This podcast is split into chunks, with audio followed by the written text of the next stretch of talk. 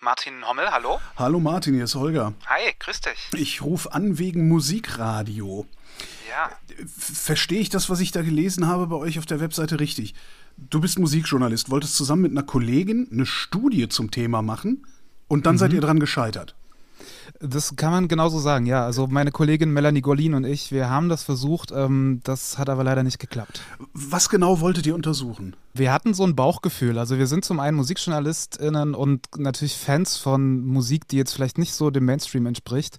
Und wir hatten so das Gefühl, dass die Pop- und Jugendwellen des öffentlich-rechtlichen Radios zu sehr sich mit dem Mainstream beschäftigen, dass es da so ein Überangebot gibt. Gefühl. ja, ja okay. genau. Und wie man das so macht, dieses Gefühl, das wollten wir halt ähm, belegen mit Fakten. Und wir wollten von den Sendern quasi Playlisten haben äh, der letzten Jahre und die einfach mal auszählen und gucken, was da jetzt wirklich Mainstream ist und was nicht und wie man das so ein bisschen kategorisieren kann, was die da spielen. Also Daten erzeugen. Und woran genau. ist das gescheitert? Letztlich ist es an den Sendern selbst gescheitert. Also wir haben von den relevanten, die es gibt, haben wir uns irgendwie 10 oder 15 rausgepickt, die haben wir angeschrieben und gefragt und die Antworten haben, also entweder haben wir gar keine Antwort bekommen oder die Antwort, wir können euch diese Listen nicht geben oder wir haben diese Listen nicht, all, all sowas. Ähm, also wir haben quasi keine Daten erhalten von den Sendern. Hältst du das für glaubwürdig? Also wir haben diese Listen nicht? Ich, also die Listen gibt es sicherlich. Also man kann das ja auch online sehen, ne, was die Sender so spielen. Das ist immer so ein bisschen zeitlich begrenzt, deswegen konnten wir uns daran nicht so richtig halten, weil wir wollten halt auch die letzten Jahre auswerten so. Ich glaube schon, dass es da Listen gibt und dass es wahrscheinlich eher daran liegt, dass es niemanden gibt, der die jetzt mal zusammenstellen kann oder irgendwie sowas. Ne? Also das war so unsere Vermutung. So, dann ist die Studie gescheitert und jetzt könnten wir eigentlich aufhören zu reden. Brauchen wir aber nicht, weil was habt ihr dann gemacht? Ja, wir haben dann weitergedacht und haben überlegt, okay, dann nehmen wir jetzt einfach mal an, das stimmt, unser Bauchgefühl, und ähm, gehen davon aus, dass das irgendwie ein Überangebot gibt von zu viel Mainstream-Musik. Und dann haben wir ins Ausland geguckt und haben geschaut, wie das da so ist. Und ähm, ich habe mal eine Zeit für die BBC gearbeitet, für den Sender BBC Radio 6 Music, was ein öffentlich-rechtliches Musikradio ist und wusste, dass die eben sich da öffentlich-rechtlich mit einem eigenen Sender sogar mit sehr viel Nische und Subkultur ähm, beschäftigen. Und dann haben wir geguckt, wo es das noch gibt und sind dann insgesamt, also wir haben sehr viele gefunden, haben uns dann aber mit sechs Sendern getroffen, beziehungsweise mit denen gesprochen und die einfach mal gefragt, wie die das machen. Und was haben die geantwortet? Einiges. Also also es waren sehr, sehr aktivierende Gespräche, sehr motivierende Gespräche, auch sehr viele Gespräche pro Nische und pro Subkultur. Ähm, und das hat uns schon so ein bisschen überrascht, weil wir das von Sendungsmachenden und vor allem Programmmachenden hier vom Öffentlich-Rechtlichen nicht so richtig kennen. Da wird ja dann immer gesagt, ja, wir müssen irgendwie die HörerInnen abholen und es darf nicht zu kantig sein und wir müssen irgendwie breiter aufgestellt sein, weniger Vielfalt in der Musik. Und das war das ganze Gegenteil, was wir da gehört haben. Was habt ihr für Schlüsse daraus gezogen? Ja, zum einen glauben wir, dass die Entwicklung, die es derzeit gibt in den Pop- und Jugendwellen des Öffentlich-Rechtlichen, dass man eben zu viel in die Breite versucht, den Mainstream da zu platzieren, dass das nicht sinnvoll ist und dass das auch nicht zukunftsfähig ist. Warum nicht? Ja, weil man, also ich, die Dodo Kradistanak, das ist die Programmchefin von FM4, die hat das ganz toll gesagt. Es wäre ja schade, auch die, sie hat das Bobos genannt, also so die ja, so die, keine Ahnung, liberale Jugend, tech-affin, zukunftsgewandt, offen für neue Themen, die haben halt keinen Bock auf Mainstream. Die brauchen nonkonforme Inhalte, die brauchen irgendwie Sperriges, die haben Bock auf Subkultur. Und wenn man die, die stehen ja auf den öffentlich-rechtlichen Rundfunk, aber wenn man die eben auch noch vertreibt, indem man deren Inhalte nicht bedient, eben auch musikalisch, dann wäre das halt fatal, dass man die verliert. Das ist so ein Learning, was wir gezogen haben. Auf der anderen Seite haben wir auch gemerkt, okay, viele der Sender, mit denen wir gesprochen haben, die haben keine riesigen Budgets, fahren da aber trotzdem ein tolles kulturelles Programm. Und dieses Argument, wer soll das denn bezahlen oder wir haben kein Geld für Kultur, wir müssen da gucken, so, das zählt eigentlich nicht, weil man mit relativ kleinen Budgets schon ähm, mehr Kultur und mehr Subkultur machen könnte. Sowas in die Richtung. Warum ist Mainstream denn überhaupt doof? Das sagen wir nicht. Also Mainstream ist, ist, ist, ist nicht doof. Also wir, wir verstehen das, dass Leute das cool finden, dass das gehört wird und dass, ähm, dass es da Bands und MusikerInnen gibt, die sich, die eben dieses, diese Art von Musik machen. Wir haben nur das Gefühl, es gibt eben ein Überangebot. Und wenn ich jetzt äh, Inhalte suche, die mich interessieren, werde ich da am öffentlich-rechtlichen nicht so richtig fündig, beziehungsweise passiert es dann nachts oder an den Programmrändern oder mal so zwischendurch.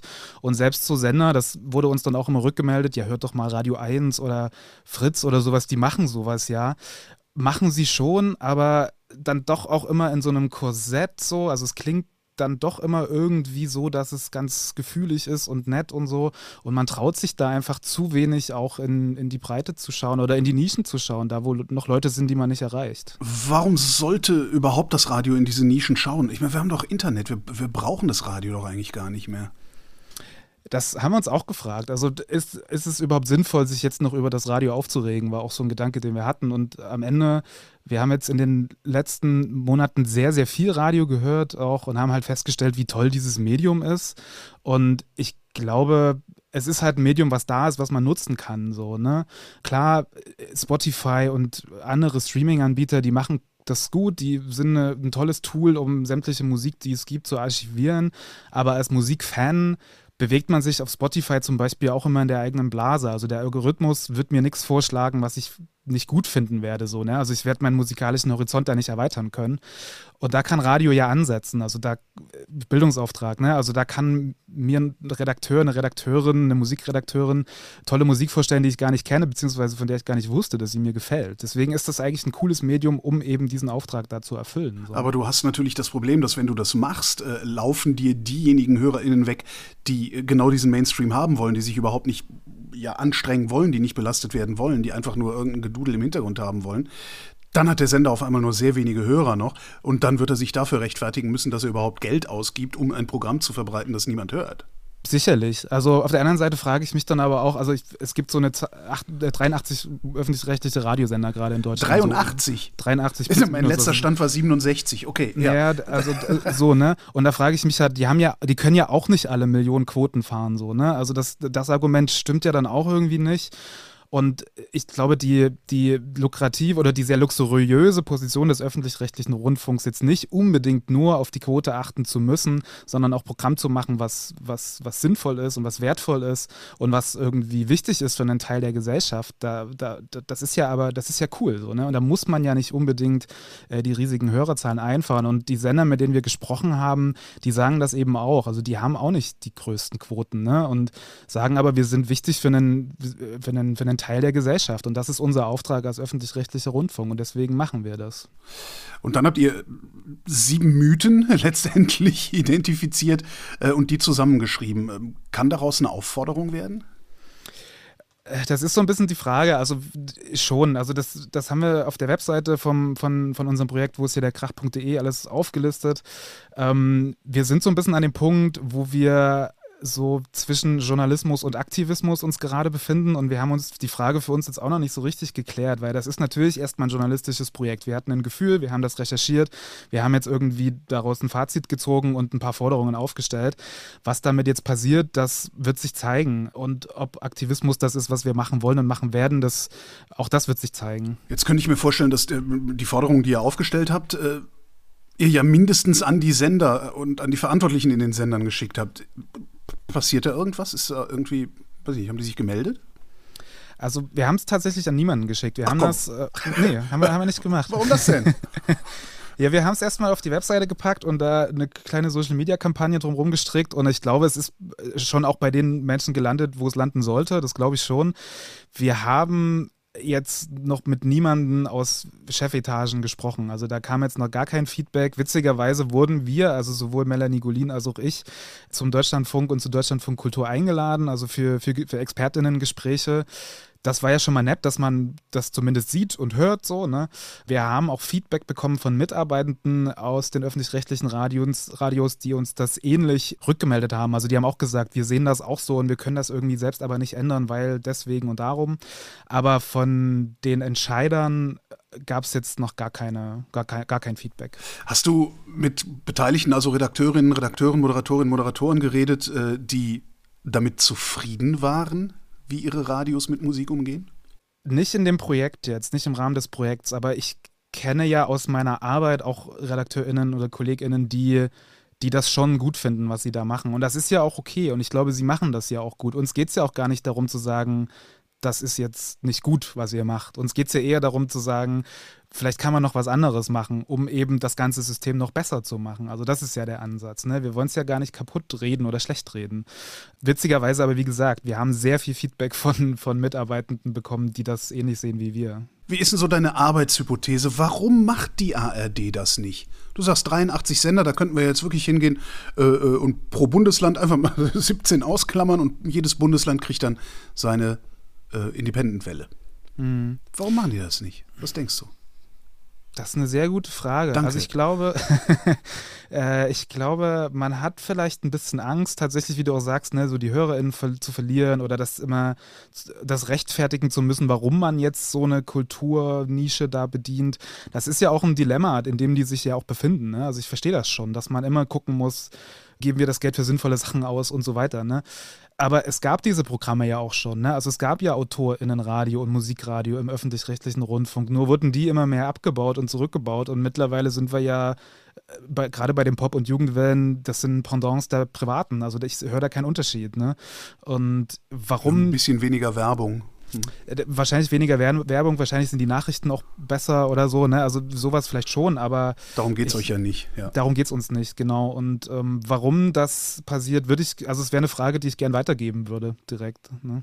Was ist denn jetzt dann damit aktivistisch zu werden? Warum sträubt ihr euch dagegen zu sagen, so wir schieben jetzt, versuchen jetzt eine Kampagne anzuschieben? Weil ihr werdet ja irgendwen finden, ihr werdet ja vielleicht FM4 ins Boot holen können, die dann äh, ihren, ihren, also FM4 aus Österreich vom ORF sind die, die dann ihren deutschen KollegInnen einfach mal so lange auf den Keks gehen können, bis da wenigstens ein paar Antworten kommen. Das können wir sicherlich machen. Wir befinden uns gerade in so einer kleinen Pause, weil die, also das, was wir jetzt die letzten im Grunde sechs Monate gemacht haben, war diese erste Welle jetzt und das waren nur wir zwei. Also alles, was entstanden ist, waren wir zwei. Und das, das was als Feedback kam, hat uns einfach auch krass überrollt. Ne? Also es war schon mehr, als wir uns gedacht haben. Okay. Äh, ja, es, war wirklich so. Und das ist halt auch neben unseren Jobs passiert so. Ne? Also es, ist, es war einfach sehr viel Arbeit. Und wir brauchten jetzt erstmal die Pause und zu gucken, was ist eigentlich passiert, wer will alles mit uns reden und warum. Und jetzt werden wir uns überlegen, wie geht's weiter. Und da spielen natürlich dann auch Ressourcenfragen eine Rolle. Ne? Also können wir das jetzt einfach so aus der kalten leisten, uns jetzt aktivistisch zu zweit dahinzustellen und zu sagen, wir machen das jetzt. Und der Druck, den wir bekommen haben, ist schon oder das Gefühl von außen, dass wir das jetzt wuppen müssen, das kam auch so, ne? Und endlich ähm, macht's mal jemand. Genau, das ist, das ist das, was wir am meisten gehört haben. Endlich sagt's mal jemand, endlich macht's mal jemand. Aber das ist ja jetzt nicht unser, nicht unser Anliegen gewesen, dass wir jetzt ein Musikradio, öffentlich, ein öffentlich-rechtliches Musikradio gründen. Das muss ja der, der öffentlich-rechtliche Rundfunk machen. Aber das, das kam als Feedback schon und das ist natürlich so ja krass, okay, und wie geht's weiter? Ne? Also wir, ich glaube, wir sträuben uns nicht davor, aktivistisch zu arbeiten. Wir wissen gerade noch nicht so richtig, ähm, in welcher Form das passiert, sodass wir uns jetzt hier auch nicht komplett ähm, leer saugen quasi. Also. Es gibt ja alle Jahre wieder in der Politik dieses Phänomen, dass sie mal wieder am öffentlich-rechtlichen Rundfunk rumkritteln, vor allen Dingen, weil ja die ähm, Gebühren, also der Beitrag zu hoch ist und so weiter. Habt ihr überlegt, euch mal die Politik ins Boot zu holen? Steht definitiv auf unserer Liste. Auf, auf jeden Fall. Ähm, haben wir jetzt in der ersten Welle gar nicht gemacht, weil das nicht das, der Plan war. Ist aber ähm, im zweiten Teil auf, definitiv dran und da sind wir auch auf der Suche nach, nach Leuten, die, die da Bock drauf haben oder die, die da Kompetenzen haben in diese Richtung. Ah, jetzt ist erstmal Sommer, ne? Was hören wir denn für Sender, wenn wir ordentliches Musikradio hören wollen? Ja, also zum Beispiel die sechs, mit denen wir gesprochen haben. Also ich bin nach wie vor ein großer Fan von der BBC, von Six Music. FM4 ist ein toller Sender. Wir haben mit Radio Promin in der Ukraine gesprochen, die das Modell fahren, dass die zu 100 Prozent ukrainische Popmusik spielen. Das ist total interessant. Und die sagen eben auch, und das ist auch ein Argument, was, was total wichtig ist, ähm, seit wir das tun, kommen immer mehr Bands ne? und immer mehr Künstlerinnen, die sich dann bestärkt fühlen und sehen, wie cool das ist, dass es da so viele, so viel, so viel gibt und dann auch selbst Musik machen und so. Also das Landschaftspflege. Genau, das befeuert die Szene. Die, die Szene verdient mehr Geld. Am Ende ist das ja auch ein Win-Win. Die müssen mehr Steuern zahlen, wenn sie mehr Geld verdienen und so weiter. Also das, das, das hilft dann irgendwie allen. Ist ein cooler Sender, den ich, den ich empfehlen kann. Wir haben mit Double J in Australien gesprochen, der ist auch toll. Die haben zum Beispiel sich auf die Fahne geschrieben, weibliche Musikerinnen über 35 zu spielen. Und das klingt erstmal nach so einem Nischenprogramm. Etwas, naja, oder nach so einem komischen Fakt, weil man so denkt, ja klar, spielt man die so, aber so ist es eben nicht. Also, Musikerinnen immer noch weniger stattfinden in den Medien ist, und in den Charts und überall und auf den Bühnen, das ist kein, das ist ein Fakt so, ne? Und in den Radios eben auch. Und die haben halt gesagt, wir gehen da entgegen und wir fördern das, dass, dass es auch in, dass es auch Musikerinnen gibt, die Ü30 oder 35 sind und bei uns laufen. Also die haben teilweise sehr unterschiedliche Modelle, aber am Ende kommen die dann immer wieder zusammen und sagen, sagen, wir, wir wollen den quasi den Unterbau, den musikalischen Unterbau unseres Landes fördern. Und das ist einfach ein geiler Ansatz. Ja. Das finde ich ein bisschen bedenklich. Du hast gerade keinen deutschen Sender empfohlen. Ja, also tut mir auch leid. Also ich, ich weiß, dass es, dass es, ich wohne in Leipzig, da, da ist, da ist wirklich nicht viel, was, was mir gefällt so. Ähm, es gibt natürlich Programme wie eben schon gesagt Radio 1 oder auch vom, vom BR, Zündfunk und sowas. Aber ich kann mich auch nicht den ganzen Tag hinsetzen und BR hören, weil da passieren mir dann zu viele Sachen aus Bayern oder bei Radio 1 zu viele Sachen aus Berlin, die mich dann tatsächlich wirklich nicht interessieren. So. Deswegen höre ich, nee, ich höre ich hör kaum öffentlich-rechtliches Radio. Gibt es private Konkurrenz, die es besser macht? Da könnte man Byte FM zum Beispiel nennen. Das ist ein cooler Sender aus Hamburg, die das, die im Grunde genau das machen, was wir uns vorstellen. Also die machen Musikradio.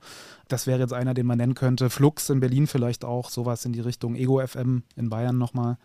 Ja. Aber es, ich glaube, ich muss auch dazu sagen, ne, also dieses Musikradio, was wir uns jetzt ausgedacht haben, das ist ja nur ein Weg. Also man könnte das sicher auch anders machen. Das wäre jetzt, ist jetzt nur so ein Vorschlag. Wir haben auch so den mit dem Gedanken gespielt, was wäre denn, wenn der öffentlich-rechtliche Rundfunk selbst ein Streaming-Anbieter wäre, so, ne?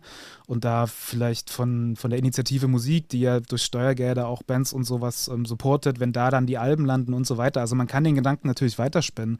Wir haben uns jetzt erstmal mit dem Radio oder auf das Radio konzentriert, weil es das eben schon gibt und weil man da relativ günstig und schnell was ändern könnte. Würde es reichen, einfach ein bisschen weniger Sympathy for the Devil zu spielen und dafür vielleicht mal was, äh, ja, was nicht im Mainstream liegt? Klar, also das, das ist ein Ansatz, der auch immer mal wieder gefordert wird, auch so von den, von der, vom Bundesverband für Musikindustrie und sowas, die sagen schon seit Jahren immer wieder, spielt doch mal mehr. Wir haben das Gefühl, dass das aber nie funktioniert. Also, dass man zwar immer wieder sagt, mach doch mal, aber dass sich da in diesem System, was scheinbar ja dann doch schon zu verkrustet ist oder wie, was auch immer, dass sich da einfach nichts bewegt. Weshalb wir halt gesagt haben, okay, wir fordern jetzt einfach mal aus der Kalten ein komplett neues Programm. Ja, gucken wir mal, ob es kommt, ne? Ja, also, ja, uns würde es freuen. Martin Hommel, vielen Dank. Vielen Dank. Und das war Holger ruft an für diese Woche. Nächste Woche reden wir wieder über Medien. Und bis dahin gibt es über Medien zu lesen auf übermedien.de.